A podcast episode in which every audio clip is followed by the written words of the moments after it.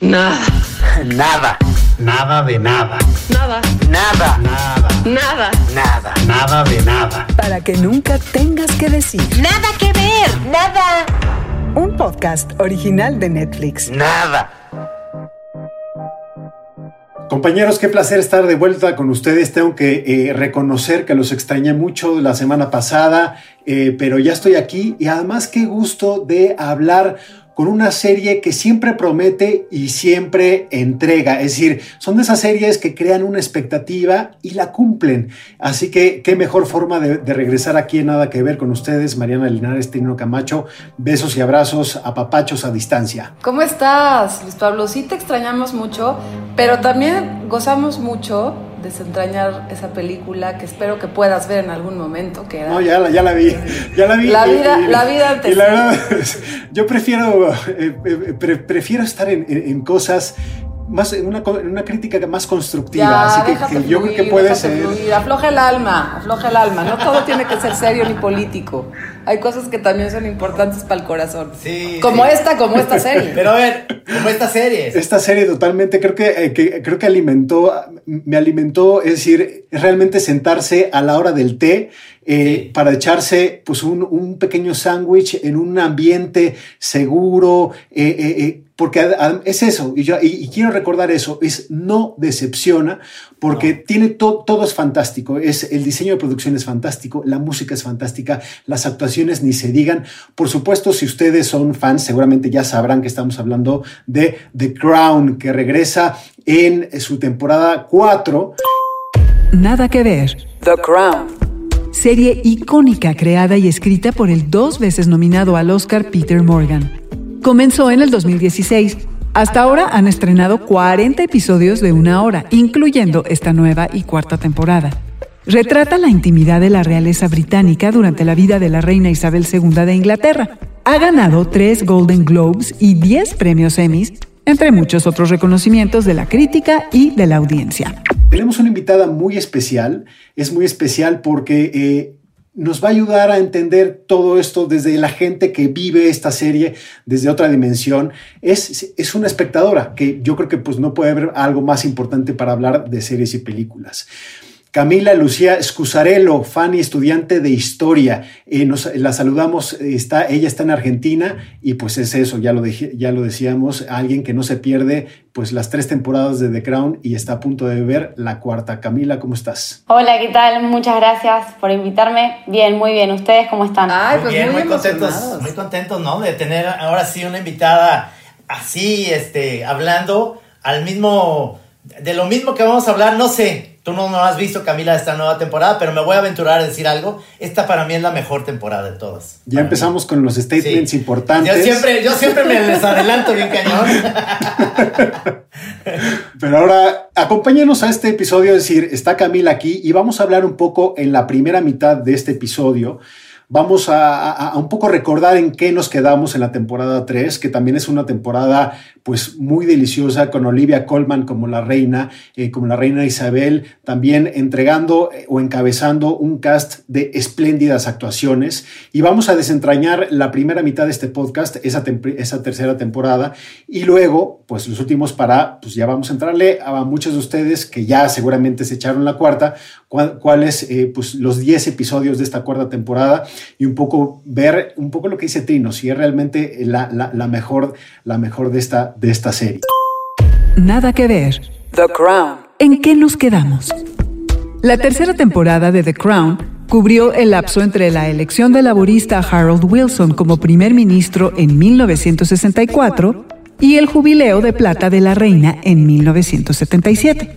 La temporada retrata eventos importantes de la corona, como la crisis económica del Reino Unido y el nombramiento de Carlos como príncipe de Gales. Eh, eh, Camila está aquí por una dinámica que hicimos en la cuenta de Instagram, nada que ver Netflix. Eh, recuerden que nos pueden seguir ahí. Es una cuenta pues para, para la palabra que usa Trino, muy sabrosa, muy sabrosa de lo que hablamos en el podcast y, de, y sobre todo de los, de los muchos títulos que se nos escapan, porque pues esta finalmente es una emisión semanal. Y Camila pues nos contestó qué es lo que hace esta serie única. Eh, pues, dice, refleja una de las monarquías más largas e interesantes. Ella es, ya lo decíamos, estudiante de historia y simplemente la ama. José Manuel de Aguascalientes nos escribió y también nos contó de su momento favorito de la temporada 3 que fue el discurso del príncipe Carlos en Galés y Montserrat de Cancún, que también eh, eh, pues admira esta, esta serie por el cast, ya lo decíamos, el ensamble actoral. Esta serie me hace recordar a mí, a mí misma, eh, hace muchísimos años, cuando mi abuela veía una serie que se llamaba Murder She Wrote. Esto fue entre, bueno, no voy a decirles el año. Pero mi abuela en ese momento era esta serie que salía cada semana y hacía, o sea, todo eliminaba de su agenda, todo, todo, todo, todo, sus nietos, sus hijos, todo lo que ella, ella tuviera a su alrededor para ver esta serie. Yo en ese momento me sentaba con ella, más como por estar con ella, por la intriga de, o sea, ¿por qué esta señora se está sentando ahí, está dejando todo? Eh, y, poquito a poquito como que me fui eh, obsesionando con esta historia de, de, esta personaje en ese momento, que era un poco el símil de Agatha Christie, ¿no? Murder, She Wrote. Y a mí lo que me pasa con con esta, con esta serie que le quería preguntar a Camila es eso, o esa obsesión de ya ver el episodio siguiente, un poco porque pues es telenovela, hay amor, pero hay política, pero hay historia, pero hay literatura, y yo te veo a ti, Camila, y pues estás muy joven y estás muy obsesionada con esta serie, ¿por qué? ¿Qué es lo que te provoca a ti? Desde chica que me gusta la historia y soy muy curiosa, entonces como aprendí inglés, me enteré que cuando tenía 10 años, que en Inglaterra había una reina y como en Argentina no hay reyes, me llamó la atención. Y a medida que fui creciendo, fui investigando un poco más, eh, fui viendo las cuestiones de los linajes, cómo se iban relacionando todas las coronas de, de Europa en, la, en, el pasado. Y cuando vi que salió esta, esta serie de Netflix, yo dije, es mi momento no, no estaba estudiando específicamente ese periodo histórico, pero dije, es mi momento de sentarme y enterarme todo lo que está detrás de la pantalla que uno ve cuando, cuando ve discursos o cuando ve programas o cuando lee revistas que hablan de la realeza. ¿Y te picaste? Sí.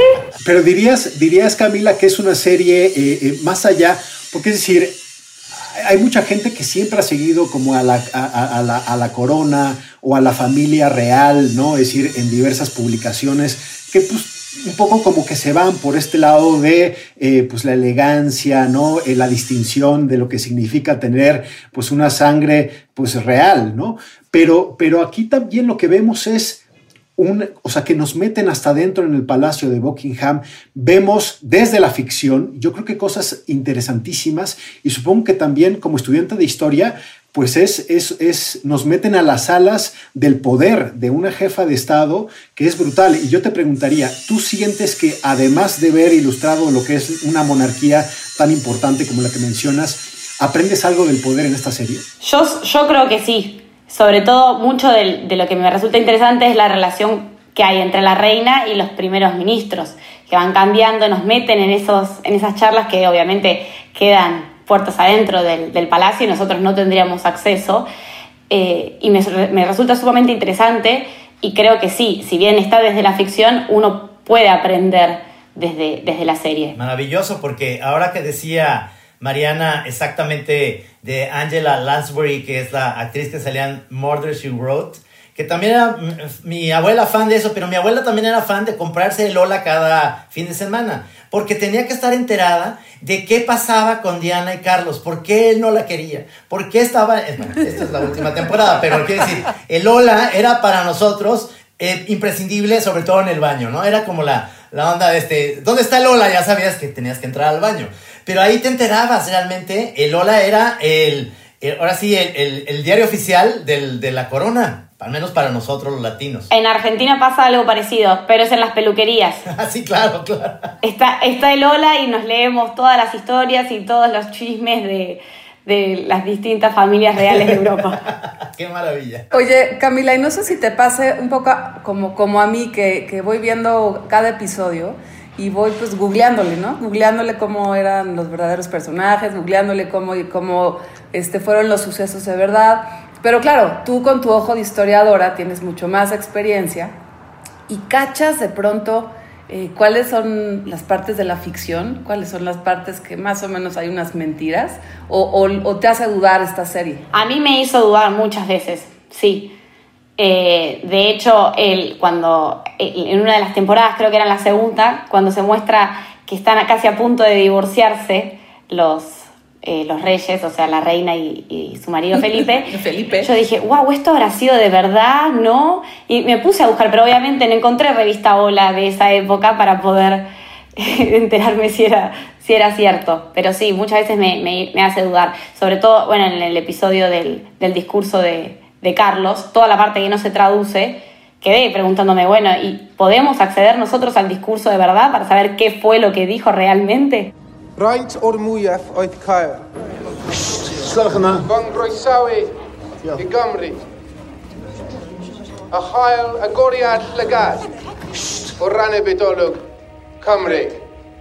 Mae gan Gymru hanes i fod yn Sí, es que te voy a decir lo que tenía Lola y eso me lo, lo va a entender mucho Luis Pablo que eh, eh, hace encabezados en el periódico El País, es que el Lola no te dice todo, simplemente te dice una frase que, que tú puedes entender. La reina Isabel y Felipe estuvieron en una cena, se mostraron fríos. Sigue el comunicado. Sabes que está mal, ¿me entiendes? Es, es, nomás con eso. Y ahí es un poco donde yo creo que la ficción nos arregla mucho, pero es ficción, es decir, eso que eso no necesariamente tuvo que haber ocurrido así, pero sí se apega mucho a las, temporadas las temporadas con los procesos históricos que ha tenido la corona en, en- en el Reino Unido. Recordemos, es decir, eh, son cuatro temporadas de The Crown. La primera comienza en 1947 con el compromiso de la reina Isabel con el príncipe Felipe.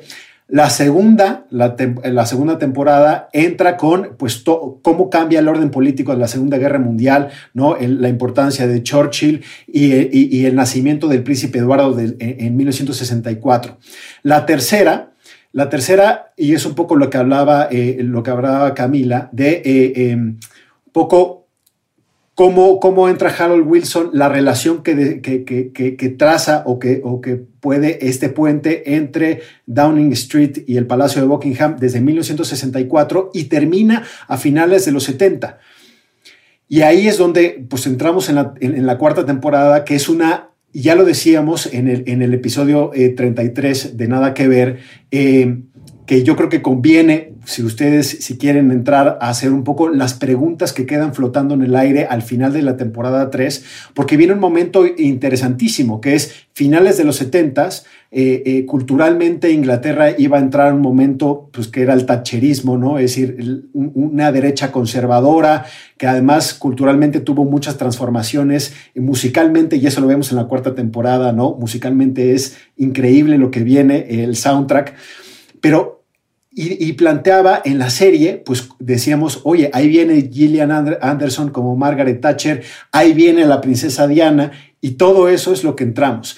Yo te preguntaría con, todo esto, eh, Camila, ¿cuál es tu episodio favorito de la temporada 3 y por qué? Mi episodio favorito de la temporada 3 es el discurso en galés de Carlos.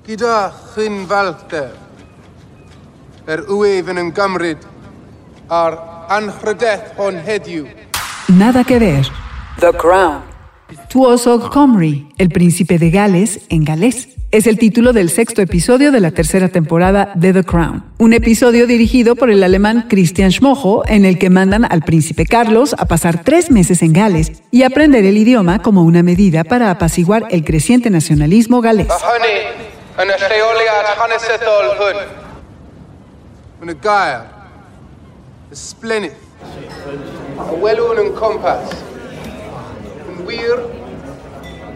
Mae'r awr gylch Sin duda. Porque pensaba un acto de rebeldía de un adolescente cualquiera es por ahí salir a escondidas de la casa, comprar algo que no debía, pero la- el acto de rebeldía de él de dar el discurso en galés y agregarle esa última parte que no tenemos eh, del todo eh, subtitulada, eh, me pareció increíble. O sea, no es lo mismo rebelarse ante, ante cualquier madre que rebelarse ante la reina, porque encima además de tu madre es la reina. Y, y te dice, tu voz no quiere oírla a nadie. Y él, pero nadie en familia o nadie, nadie. No, no, nadie, a ninguno, a Claro, ambos. Claro, muy bien. Por supuesto que eso, eso, es, eso macha muy bien con lo que sigue en la cuarta temporada con Carlos, que es un personaje para mí.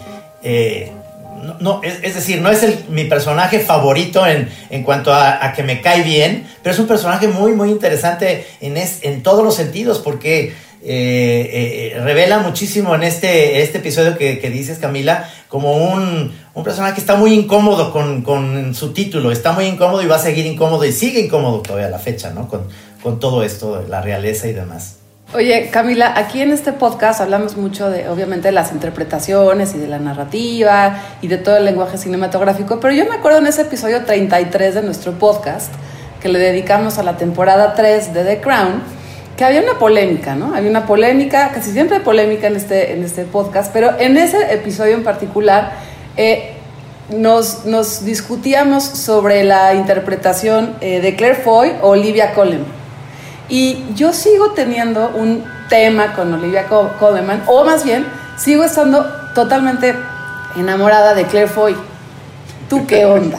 ¿Cuál de las Let it dos? go, let it go, Mariana, ya déjalo ir. Eh, yo creo que las dos me pudieron conquistar. O sea, Claire Foy la vi como esa reina joven, por ahí un poco más buena y dócil a todas las opiniones familiares.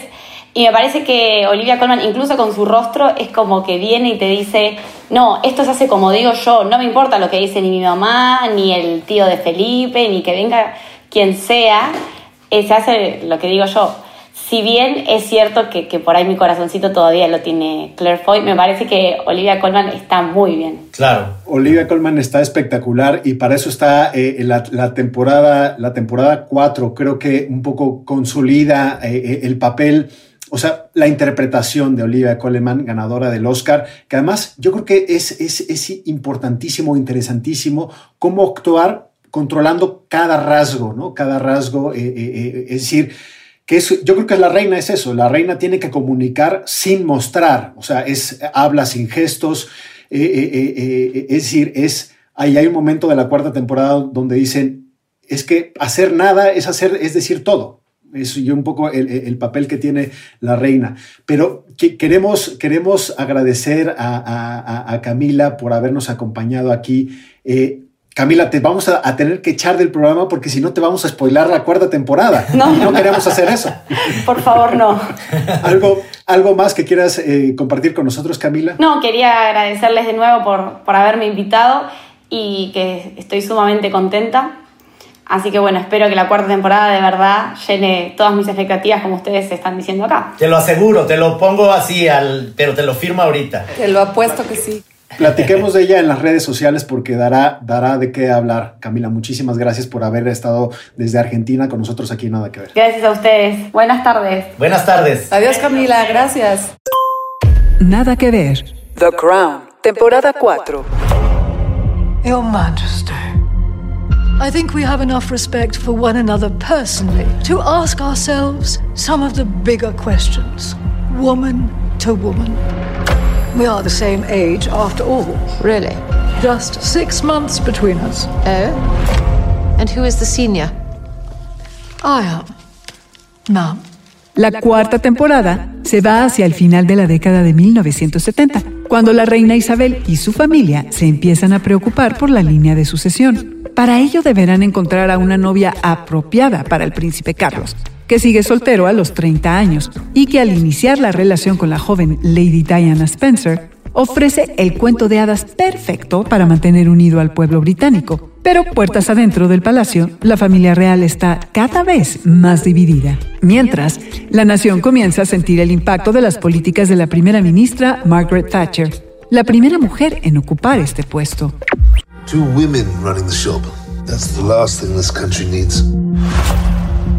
Perhaps that's precisely what this country needs. My goal is to change this country from being dependent to self reliant, and I think in that I am succeeding. Joblessness, recession, crises. It's a dangerous game to make enemies left, right, and centre. Not if one is comfortable with having enemies. Are you? Oh, yes. Nos habíamos mordido la lengua, compañeros, porque pues efectivamente vienen algunas cosas muy definitivas eh, en, la, en la cuarta.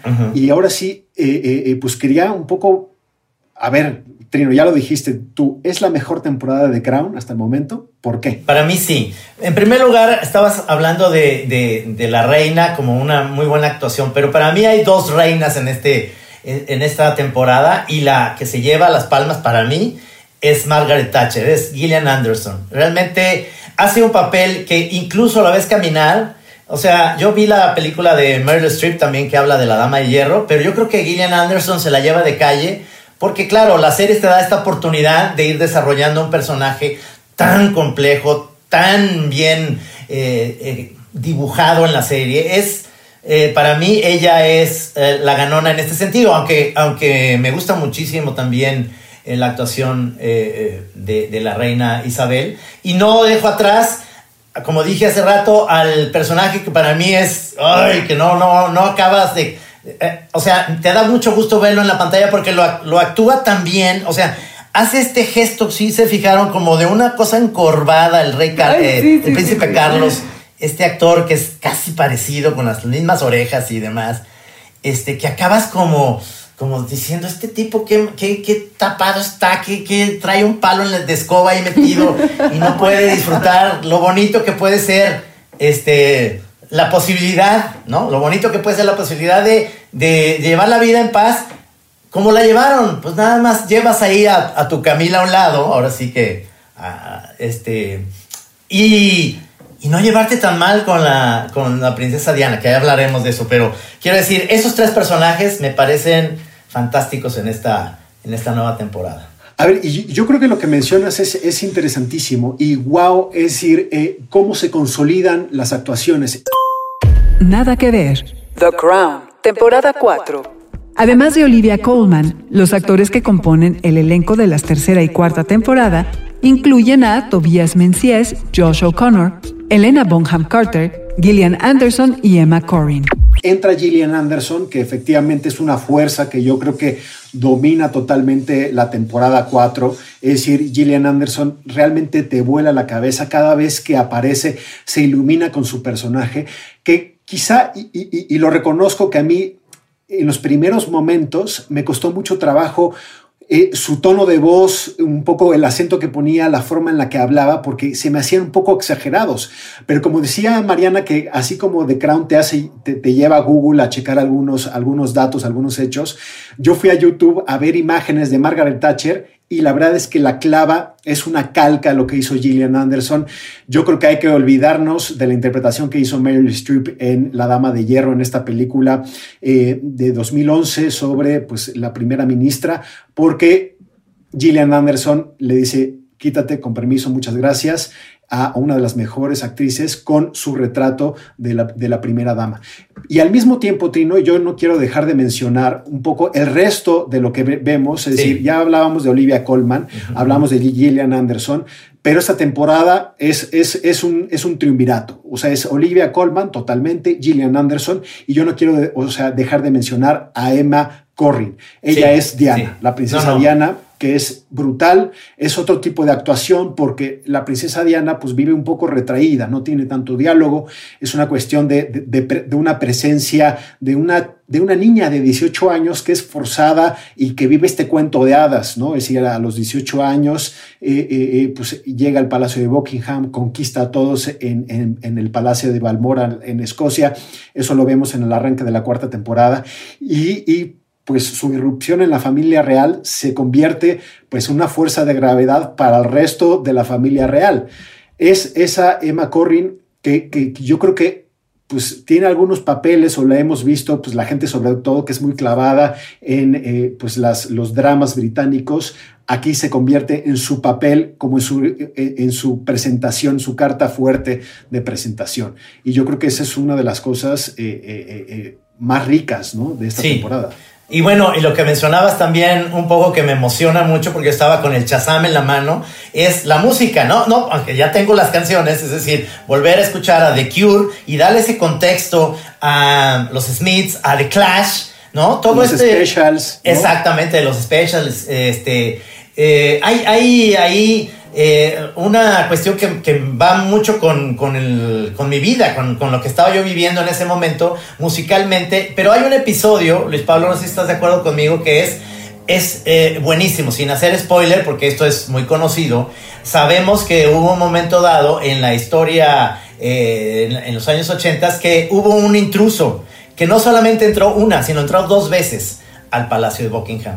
Pero, pero ahí lo más interesante para mí, de, eh, o por qué me gusta mucho ese episodio, es porque te sales de, de toda esta eh, parafernalia de, los, de la monarquía y ves ahora sí a un tipo que vive el día a día eh, en un momento en el que hay un, un, país en crisis donde no hay empleos, donde están pasando una crisis realmente económica brutal y que Margaret Thatcher eh, se siente en su macho realmente en ese, en ese contexto de decir, y va a ser a mi manera, y voy a crear un conflicto realmente eh, muy de orgullo británico contra los argentinos y las Malvinas Qué lástima que, que, Camila no había visto eso. eso. También, también lo pensé, ¿no? Dije, sí. bueno, es, a ver si le gusta la cuarta temporada, porque la verdad es que toca unas, unas fibras sí. muy sensibles para los argentinos, porque obviamente tenía que estar eh, eh, la guerra de las Malvinas en esta temporada, ¿no? Sí, que además lo toca desde un punto de vista, y yo creo que esos son los equilibrios que, hacen una de, las, una de las temporadas más ricas esta. El resto de temporadas es como este balance entre política y vida privada. Y ahora también lo, también lo vemos, ¿no? Es decir, eh, eh, un poco como, como Thatcher está viviendo todo lo que está pasando en estas, en estas pequeñas islas, en las islas de las Malvinas, con la desaparición de su hijo predilecto, ¿no? En, sí. en, en el rally, en el rally, eh, en un rally en el, al norte de África. Entonces, este equilibrio entre lo privado y lo público es delicioso. No sé si estás de acuerdo, Mariana. Sí, tienes toda la razón. O sea, sí, es, sí esta temporada, toda, toda la serie tiene que ver con lo, lo público y lo privado, pero esta sí creo que eh, ya, ya, de pronto eh, lo privado sale, ¿no? O sea, ya no solo lo público se mete a la casa, sino que lo, lo privado empieza a permear en, en, el resto, en el público, en, en sus séquito, en, en, la política pública. Y hay un tema que dices sobre, sobre la madre que me pareció que lo trabaja toda esta última temporada, la temporada 4, que es la maternidad, ¿no? La maternidad que ya la sabemos, o sea, ya sabemos que ella es la reina, pero es la reina madre. Y es como que la primera vez que está puesto así eh, como muy honesto, muy franco, porque es la maternidad de Diana, pero es la maternidad de la reina, pero eh, es también como la, la, maternidad de Margaret Thatcher, ¿no? O sea, ese momento que tiene con su hija en la cocina, que le dice unas verdades brutales, pero como Margaret Thatcher, franca, ¿no? franca, honesta, y, y, no, no le dice, oye, no, pues la verdad es que si tú no estás en vida me vale madres, casi se lo dice, pero, pero es también la maternidad, ¿no? Y la manera en que esa hija se, se confronta o, se, o acepta, ¿no? La mamá que es. Hay un momento también que me gustó mucho sobre maternidad, que es cuando la madre reina habla con Ana, eh, que es esta, pues la segunda hija que normalmente pues como que no la vemos, como que no pinta, y entonces en esta confrontación que tiene con su mamá, en preguntas muy claras y en una orden que ella da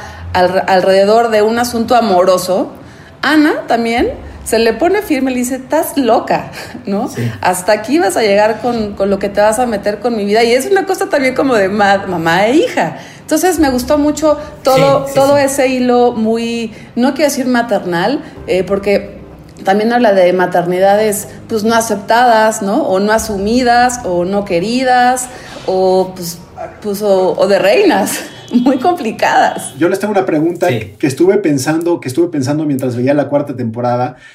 Eh, un poco lo que hablaba Trino es que decir, tú lees el hola en el baño, ¿no? Es decir, porque hay, hasta como cierta vergüenza, o decía Camila en la peluquería, ¿no? De, de decir, de, bueno, mejor no la tengo en la casa, voy, la leo un poco, porque pues, es un placer culposo, ¿no? Es decir, eh, como que nos, nos pone en un, en un, sitio medio incómodo a mucha gente. Hay, hay otra gente que no tiene ningún problema y dice, yo soy, me encanta la familia real, me encanta el melodrama. ¿Es esta, la cuarta temporada, la más telenovelesca de todas? Yo creo que sí. Y la, y la más agridulce en ese sentido. Yo creo que es amarga. Todo, todo lo que vemos es amargo. Incluso este, terminas con esta sensación de ver todos los episodios con, con algo que, que no queda que queda como amargo, como esto, esta relación que, bien decían, este, recuerdo que hice alguna, alguna interpretación acerca del machismo en México y lo veo ahí con Margaret Thatcher cuando, cuando dicen de, del hijo preferido, es que las mamás tienen la culpa de ese machismo. Ella Margaret Thatcher es una mujer de hierro, pero es anti-feminista lo que le sigue. O sea, es, incluso es casi, casi la ves en un pub con los hombres echándose unas cervezas, como eh, entrando en ese rollo sin, eh, eh, incluso diciendo, las mujeres no sirven para esto, para dirigir, pero yo sí. Es decir, es, es un personaje muy interesante, Margaret Thatcher, y, y es, es chistoso porque yo siempre decía que vea a la reina ¿Tendré un hijo preferido? Le preguntaré a Eduardo si, si sabe que si será mi hijo preferido. Entonces, eh, eh, eh, es en ese, en todo el, en toda la, temporada, es algo que es muy de telenovela, pero es muy de Lola, pero es muy de, me remite a exactamente esas intrigas de, de de las películas de, reyes y de palacios donde todo el mundo se está poniendo zancadillas y todo el mundo se dice las cosas, ¿no? En la cocina, en el campo, la hermana Ana va a hablar con Carlos, le dice cosas, Carlos se enoja con ella, todo el mundo se dice verdadazos, pero nadie aguanta, nadie, nadie tiene esa capacidad de decir, tiene razón, sister, sí la estoy regando. No, es, haz de cuenta como, manchaste mi honor soy el príncipe de Gales. Todo el mundo saca a relucir luego, su, su, título. Y bueno, no sé si también nos pasa que esta temporada la tenemos más cercana, ¿no? En, nuestra propia historia, en nuestro propio acontecer. Y entonces, pues claro, cuando ves la primera vez que conoce a Diana, que es un poco, ¿qué será? Surreal. es el primer momento donde ellos se conocen, pues ya rápidamente reconoces a esa personaje, ¿no? Muy rápido reconoces esa mirada, ese pelito que no cambia a lo largo de toda la temporada. También esta manera de como de caminar, como decías tú del principio, como que entre encorvada y entre tímida y cómo va creciendo ese personaje. Yo creo que también porque apela a nuestra memoria emocional, también pues ya los ubicamos un poquito mejor. Y un poquito esto lo que decías de, de Margaret Thatcher, Trino, a mí sí es una, es una persona que, siempre me ha intrigado, de la que sé poco. La verdad es que esta temporada me ayudó un poquito a ubicarla más.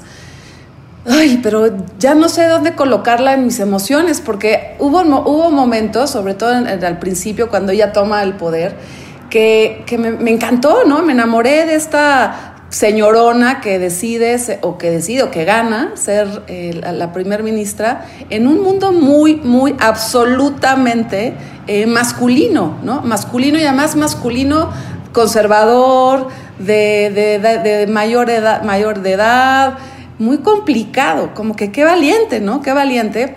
Y a lo largo de su, de su mandato, pues pues esa percepción de ella pues va cambiando también en mi cabeza porque no necesariamente lo hizo como yo hubiera querido, ¿no? Claro que pues yo no soy inglesa, les valgo madres yo, pero, pero sí creo que fue eh, qué difícil, o sea, qué difícil su momento como política, ¿no? Qué difícil su momento eh, estar ahí tan, tan solita, porque también la vemos toda la serie súper solita, ¿no? se enfrenta a la realeza sola, a su familia sola, a los ministros sola, y todo el tiempo es una soledad de, esta, de Margaret Thatcher. Sí, es, es como cierta incomprensión, y, y, ahí un poco para ir cerrando este, este episodio, compañeros, que yo creo que nos podríamos quedar mucho tiempo aquí hablando de, The Crown, eh, yo les diría, un poco así como en el episodio 33 eh, eh, hablamos de lo que pintaba la cuarta temporada, que yo creo que se cumple muy bien con lo que todo, con lo que se había trazado, porque obviamente Peter Morgan es increíble cómo va desenvolviendo, que es el showrunner,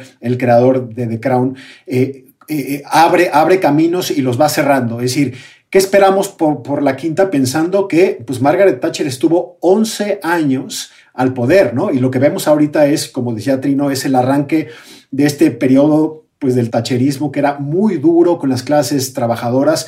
Ese episodio de Fagan, que eh, eh, eh, es el intruso que, dice Trino, es una película de Ken Loach insertada. Es una película de Ken Loach insertada en, todo, en los 10 en los episodios. Es brutal porque te cuenta lo que es la clase trabajadora y todas las penas que estaba cruzando. Así que, ¿qué esperamos un poco para la quinta y qué les gustaría ver resuelto para pues, el final de una de las grandes series de nuestra época? Bueno, pues, eh, ¿qué, ¿qué, esperamos y que por eso digo que acaba un poco agridulce, es, es algo que ya sabemos, ¿no? Es, es eh, la, la, separación de Diana con Carlos, la muerte de Diana.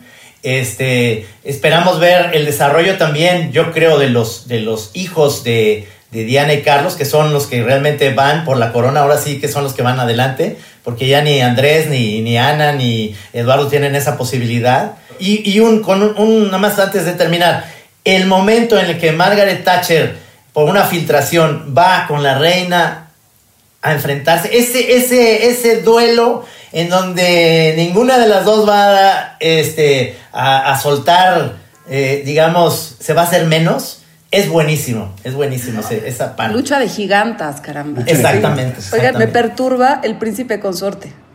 Cada, cada episodio lo soporto menos a Felipe. No sé, yo, yo, yo es un poco que, que, quería hablar hace, hace rato de, de hace, hace rato que hablábamos un poco como del ensamble actoral. Yo creo que, eh, bueno, a Tobias Menzies, es decir, a Felipe, el duque de Edimburgo, eh, le toca ser, le toca ser como cierto villano, es muy frío, pero es una de las grandes, grandes, grandes actuaciones en una serie opacada por sus personajes femeninos, ¿no? Es decir, eh, lo que vemos, a mí cada vez, ya lo veíamos en la temporada 3, esa, ese episodio donde conoce, conoce a los astronautas que fueron al espacio y se, en medio de una crisis de su vida, y termina completamente decepcionado. Aquí me, me, parece que es uno de los grandes papeles de soporte que si, si, si ya podemos empezar como yo creo que cuatro temporadas nos dan un, como un cuerpo de análisis. A mí es brutal este acento que tiene. Y si ustedes ven, Carlos, Carlos y Ana, eh, sus hijos, imitan el acento de su padre brutal. Es, es, decir, yo les diría que se fijen en eso. Es, ah, es, es, riquísimo como esta forma de hablar así, casi sin mover los labios es increíble, increíble un poco y lo que dice es un tipo de ultraderecha, ¿no? Es decir, que le encanta el, el tacherismo, que no, nunca piensa en, en, en, los demás. A mí es, yo creo que es brutal y eso es lo que yo realmente espero de eh, pues la, la, la, la, quinta temporada que es este, este desarrollo que ha hecho Peter Morgan con los estudios de personaje, que solamente pues una, un desarrollo en lo que serán, pues van 40, van 40 episodios, pues tendrían que ser 50 episodios, donde coloca estos personajes que los ha llevado y que nos ha llevado a ver pues los momentos más eh, eh, humanos de estas, de estas figuras que nosotros conocemos pues, por publicaciones como el Ola. ¿no? Episodios favoritos, compañeros, si quieren de de, de, la tercera, nos quedamos hasta la tercera para quienes no han visto la cuarta. A mí el, la, el episodio 1 de la temporada lo he visto varias veces, lo volvería a ver. Nada que ver. The Crown. Wolferton Splash, el primerísimo episodio de The Crown, allá en el 2016, dirigido por el tres veces nominado al Oscar Stephen Daldry, director, entre otras, de las películas Billy Elliot y The Reader con el elenco todavía compuesto por Claire Foy, Matt Smith, Victoria Hamilton, Jared Harris y Vanessa Kirby. It would help if we could decide here and now on your name. My name? Yes, ma'am. Your regnal name. Uh, that is the name you will take as queen. Let's not overcomplicate matters unnecessarily. My name is Elizabeth. And long live Queen Elizabeth. Nos remonta al día en que la entonces princesa Elizabeth se casa con Felipe Mountbatten, mientras su padre, el rey Jorge V, la prepara para gobernar y Winston Churchill acaba de ser declarado primer ministro. Me acuerdo todavía la, esa primera vez que, que, vi eh, The Crown y me todavía me acuerdo, o sea, se me enchina la piel porque fue ese descubrimiento de cómo hacer una serie histórica, cómo hacer una historia, una historia entrañable y, y, vuelvo a él, y vuelvo a él porque me gusta, me gusta mucho la historia, así como nuestra invitada de hoy, me encanta la historia de la monarquía y ese episodio a mí me, me fascina, el uno, mm. el uno de todo. Sí, bueno, yo, yo creo que, que eh, a mí, yo estaba hasta antes de esta temporada encantado con ver la actuación de John Lithgow de, de Churchill, se me hace que hay uno de los episodios, que ahora no recuerdo el nombre del episodio, es donde hay una crisis realmente con él por la manera en que está llevando el país y acaban de salir de la guerra. Hay, hay, es muy interesante, pero yo creo que, que, que casi todos mis, mis episodios favoritos están en esta nueva temporada. Sí, perdón, esa ida, esa, ese viaje a, a que va a Australia también y, y, hay un romancillo otra vez entre, entre Carlos y Diana es, es buenísimo también ese episodio. Ay, Diosito santo. Pues yo me quedo con, el, eh, con el, el, el, episodio de Aberfan, que es el tercer episodio de la tercera temporada. Eh, uh -huh. eh, me, me, me, me, gustó muchísimo, un poco por lo que decíamos en este, este equilibrio entre lo público y lo privado. ¿no? Es decir, es un desastre que hay, eh, una tragedia que hay en un pueblo de trabajador, ¿no? que es obviamente este que se llama Aberfan, que le da el nombre al episodio. Hay una tragedia brutal porque pues unos, muchos niños quedan sepultados en un, en, en el desgaje de un cerro en un pueblo minero. Y ahí vemos como eh, la reina, que su papel, vemos en la construcción de la primera y segunda temporada, vemos que eh, pues la reina es muy difícil, lo que tiene que hacer es aplacar cualquier sentimiento para nunca decantar ni de un lado ni del otro las pasiones de un país pues hay, una, hay, hay, la construcción de una emoción nacional de, de, qué va a pasar con la tragedia. Y pues la reina se lo toma muy tranquilo, tarda muchísimo tiempo en ir a ver a, los, a, a, las víctimas de este pueblo.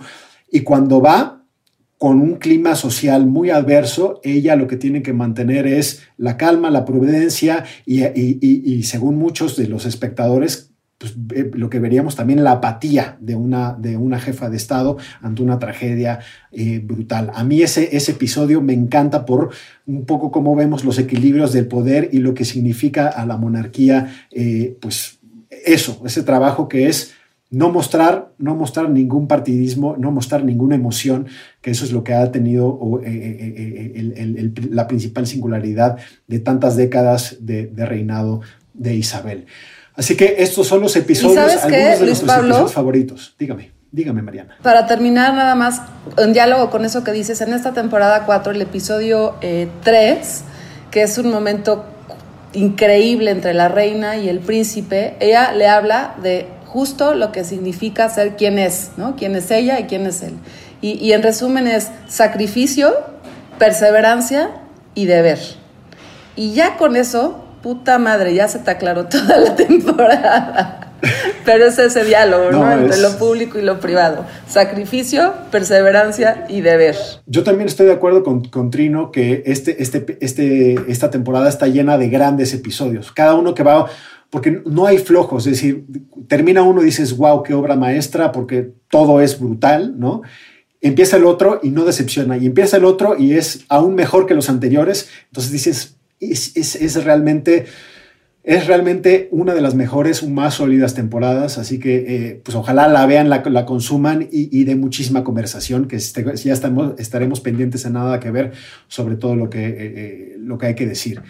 Pues hasta aquí dejaría, eh, compañeros, eh, pero es que hay, hay de qué hablar. Esta serie, hay muchísimo, esta claro, serie da claro. mucho de qué hablar. Musicalmente, nomás para terminar, musicalmente, eh, yo creo que el mejor momento es tener crisis en un país para hacer lo que hicieron en los ochentas este, en Inglaterra. Yo creo que no vuelve a repetirse eso en mucho tiempo. No habría The Clash sin, sin el tacherismo, simplemente, ¿no?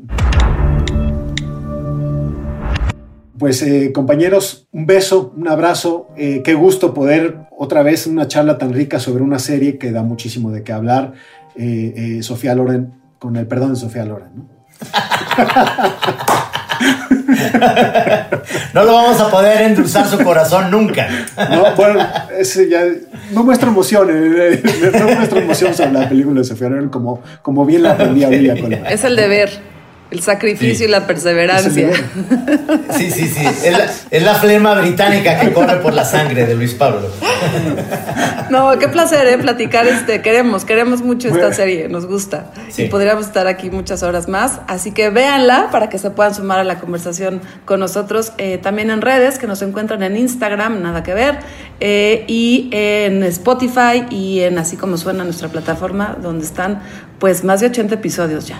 Y comenten, comenten por favor, porque así como Camila estuvo aquí eh, comentando en arroba nada que ver Netflix, pues un poco porque nos encanta tener este diálogo con ustedes que son los fanáticos que ven las series eh, semana a semana y, y, pues queremos hacer, que queremos llevar eso a más para que no solamente sean los expertos, los analistas, sino que este diálogo sea pues mucho más horizontal. Sí, sí Marírenlo con un tecito o con una cerveza stout, según sea su preferencia.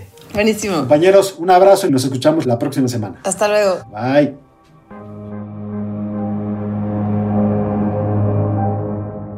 Para que nunca tengas que decir. Nada que ver, nada. Un podcast original de Netflix.